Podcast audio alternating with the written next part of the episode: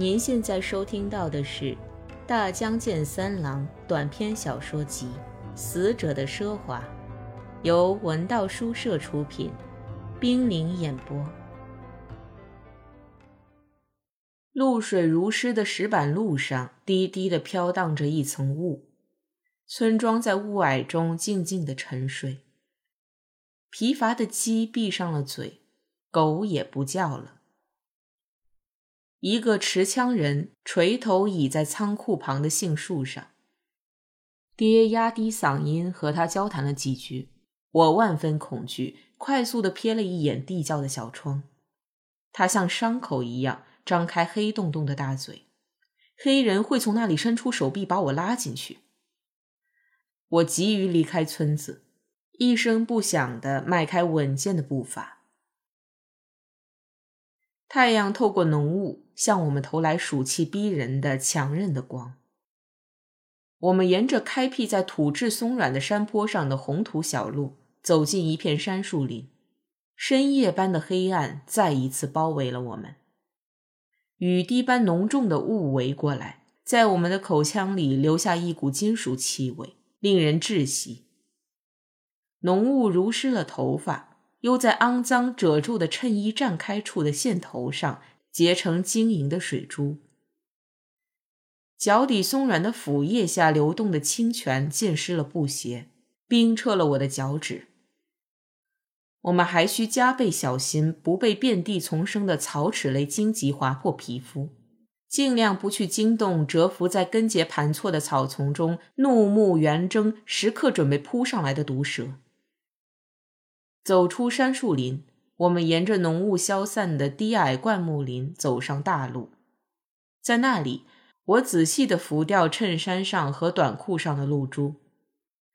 晴朗的天空蓝得令人目眩，远处连绵的群山像我们在峡谷危险的矿井废墟里捡到的铜矿石一样，在强烈的阳光照射下宛如墨绿色的海洋，而真正的海。却白蒙蒙的，只有一居大小。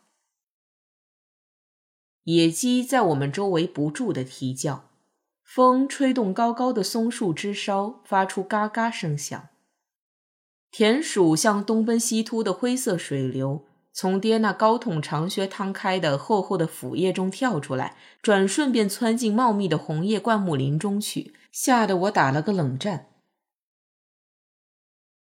去镇上报告黑人俘虏的事，我向爹魁梧的背影抛去一个疑问。嗯，啊，爹应道。镇上的派出所能来警察吗？鬼知道，爹含混地说。要报告到县里才能有结果。不会要一直养在村里吧？不危险吗？那家伙。爹沉默了，不再理我。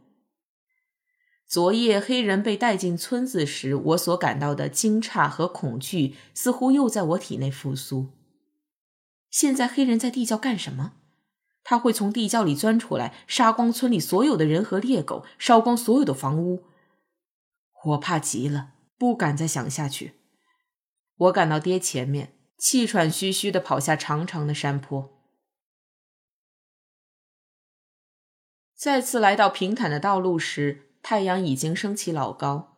道路两侧塌陷的地方剥露出的鲜血一样醒目的红土，在太阳下闪着光。太阳向我们投来无情的热和光，汗滴不断从头部的皮肤里涌出来，胜过剪的短短的头发，沿着额角流到脸上。一走进镇子，我便把肩紧靠在爹身上，不去理睬街上孩子们投来的挑衅的目光。我知道，如果爹不在身边，这群孩子会用口水和石块来迎接我的。我对镇上的孩子总有着一种像对待令人生厌的毛毛虫似的厌恶和轻蔑的感情。阳光下的这群体态瘦小、目光奸诈的孩子。如果没有躲在昏暗的店铺里监视我们的大人，我相信不管是谁，我都能把他打翻在地。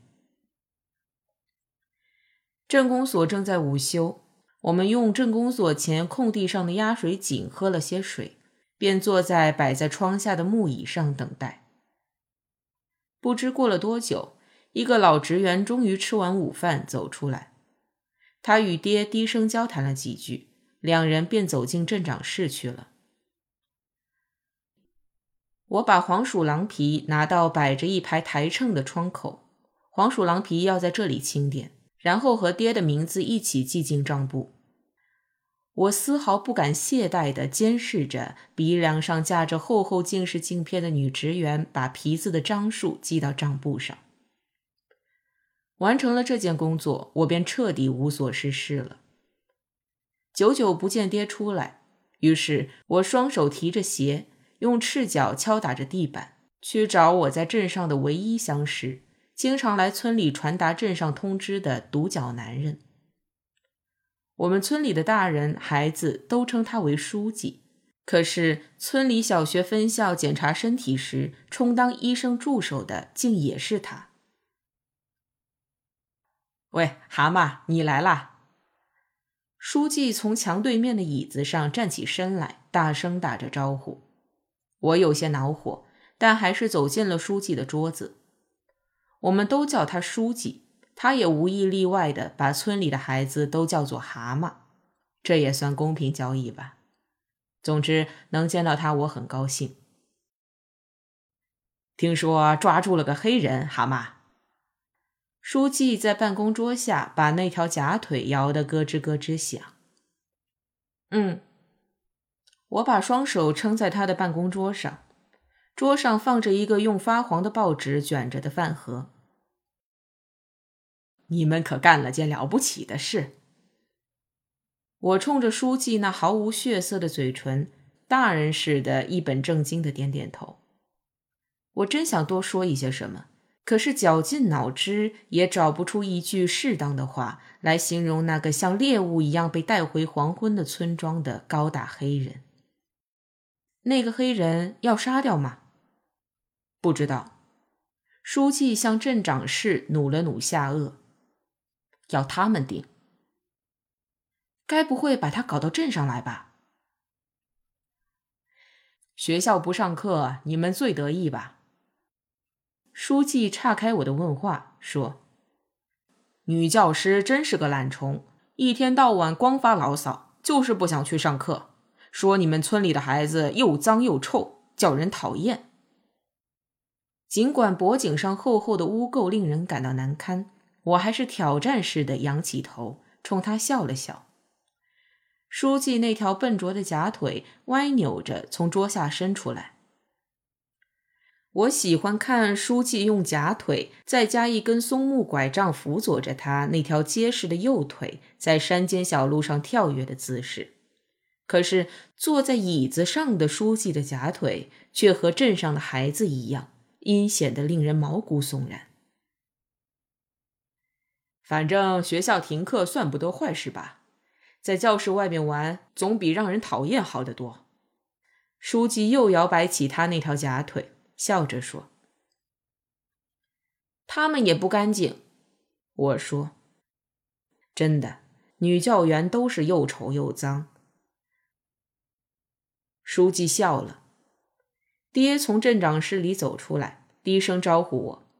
书记拍了拍我的肩膀，我也拍拍他的手臂，然后跑出去。不要让俘虏跑了，蛤蟆！书记在我背后大声喊道。您现在收听到的是《大江健三郎》短篇小说集《死者的奢华》，由文道书社出品，冰凌演播。我们向镇外走去。我问爹：“决定怎么办了？”这帮家伙，妈的，都怕担风险。爹很歹歹的，只说了半句，好像在骂人。爹的烦恼使我不敢再作声。我们从道旁乖戾丑陋的林荫下走过，镇上的树也像这里的孩子一样阴险，令人望而生畏。我们走到镇外桥边，爹坐在低矮的桥栏杆上，一言不发地打开装饭盒的包袱皮。我竭力忍住，不再向爹发问，把不太干净的手伸向爹膝头的饭盒，两人默默地吃起来。快吃完饭时，桥上走来一个小鸟般清丽的少女。我迅速检查了一番自己的服装和容貌，自信比镇上任何孩子都英俊，仪表堂堂。我把穿着鞋的双脚伸出去，等待着少女从我面前走过，热血冲撞着我的耳骨。少女飞快地瞥了我一眼，便蹙起眉头跑了过去。我的食欲顿时无影无踪了。桥旁有一条狭窄的石阶，直通岸边。岸边长满了丛生的艾蒿。我走下去，用手脚分开高高的艾蒿，来到水边。河水浑浊肮脏，呈现出暗褐色。我感到自己无比的丑陋寒酸。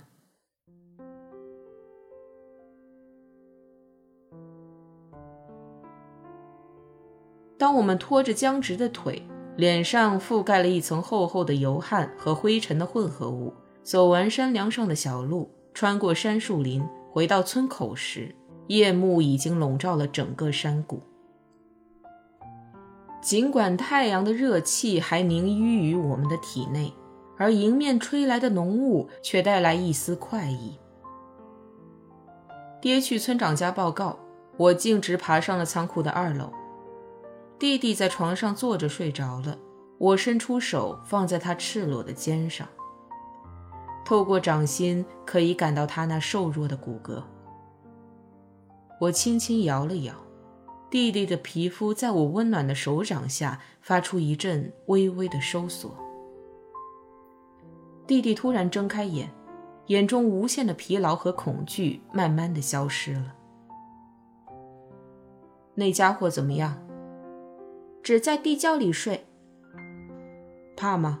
一个人？我温和的问。弟弟认真的摇了摇头。我把板窗打开条缝，爬上窗台向外小便。雾像生灵一样扑上来，敏捷地钻进鼻孔深处。我的尿液向远处飞去，在石板上飞散开。一部分溅在仓库底层突出的窗台上，又反弹回来，热乎乎的濡湿了我的泛起寒栗的大腿、脚背。弟弟像一匹动物的幼崽，在我身边伸着脖子，目不转睛地看我小便。少顷，从我们细小的喉咙深处冒出一连串哈欠，伴随着哈欠，眼里又浮出几滴透明的却毫无意义的泪水。郭纯儿去瞧黑人了吗？弟弟伸长胳膊帮我关窗子，背上露出一条条细细的肌肉。他无不遗憾地答道：“孩子到空地上去要挨骂的，把黑人送到镇上去吗？”不知道。楼下，爹和杂货铺的老板娘高声争论着走进来，那女人一口咬定。给黑人俘虏往地窖里送饭，她一个女人干不了。你儿子倒能派上用场。我弯着腰正在脱鞋，听到这儿忙直起身，咬着嘴唇等爹的反应。弟弟把他那柔软的手掌紧紧按在我的背上。喂，你下来！爹在喊。我随手把鞋抛进床底，跑下楼梯。爹用抱在胸前的猎枪枪托指了指杂货铺老板娘扔在地上的食盒，我朝爹点点头，小心地把它提起来。我们默默地出了仓库，在浓雾弥漫的冰冷的空气中行走。脚下的石板还残留着白天的温暖，仓库旁的哨兵已经撤掉，从地窖的小窗里透出一丝淡淡的光。我顿时感到一天的疲劳又像毒液一样开始吞噬着我的身体，但是我是如此兴奋，即将到来的与黑人近在咫尺的会面，使得我的牙齿嘚嘚作响。爹打开凝着一层水珠的奇大的铁锁，探头往里面瞅了瞅，然后小心谨慎地拄着枪爬下去。我蹲着等在上面，满含露水的空气在我的颈部萦绕徘徊，迟迟不肯散去。我感到自己那双健壮呈褐色的脚在颤抖，而我的身后又好像有无数双嘲笑的眼睛在注视着我。喂，爹压低嗓音喊我。我把食盒捧在胸前，走下短短的楼梯，